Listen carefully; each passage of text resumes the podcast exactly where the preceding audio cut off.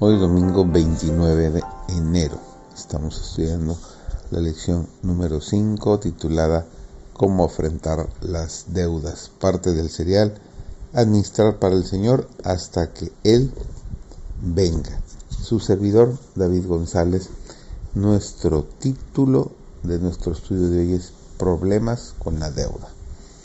Es correcto que uno desee andar por su propia fuerza y no depender de otros por el pan que come. Es noble y generosa la ambición que dicta el deseo de sostenerse a sí mismo. Son necesarios los hábitos de laboriosidad y frugalidad. Son muchísimos los que no se han educado de modo que puedan mantener sus gastos dentro de los límites de sus entradas no aprenden a adaptarse a las circunstancias y vez tras vez piden dinero prestado y se abruman de deudas, por lo que se desaniman y descorazonan.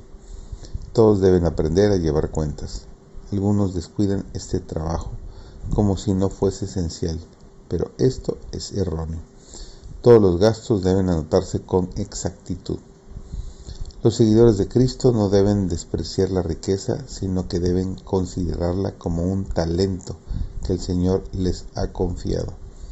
Mediante el uso acertado de sus dones, deben beneficiarse eternamente, pero debemos recordar que Dios no nos ha dado riqueza para que la empleemos a nuestro capricho, para complacer los impulsos, para prodigarla o retenerla como nos plazca no debemos usar las riquezas en forma egoísta, dedicándolas simplemente a obtener nuestra felicidad. Esta conducta no sería justa con respecto a Dios ni a nuestros semejantes y terminaría por producir tan solo confusión y dificultad. Tanto los pobres como los ricos están decidiendo su destino eterno y probando si son súbditos idóneos para la herencia de los santos en luz. Los que destinan sus riquezas a un uso egoísta en este mundo están revelando atributos de carácter que demuestran lo que harían si tuvieran mayores ventajas y si poseyeran las riquezas imperecederas del reino de Dios. Los principios egoístas ejercidos en la tierra no son los principios que prevalecerán en el cielo. Todos los hombres están en un plano de igualdad en el cielo. Si tenéis hábitos dispendiosos, eliminadlos inmediatamente de vuestra vida. A menos que lo hagáis, entraréis en bancarrota por toda la eternidad. Los hábitos de economía, trabajo y sobriedad constituyen para vuestros hijos una mejor parte que una rica dote. Somos peregrinos y extranjeros en el mundo no gastemos nuestros medios gratificando deseos que Dios quiere que reprimamos. Representemos adecuadamente nuestra fe restringiendo nuestras necesidades. Con cuánta frecuencia nos relacionamos con gente que nunca es feliz.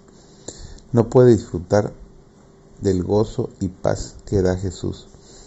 Hay quienes profesan ser cristianos, pero no cumplen con las condiciones necesarias para que se efectúe la promesa de Dios, Jesús ha dicho en Mateo 11, 28 al 30, Venid a mí, llevad mi yugo sobre vosotros y aprended de mí, que soy manso y humilde de corazón, y hallaréis descanso para vuestras almas, porque mi yugo es fácil y ligera mi carga.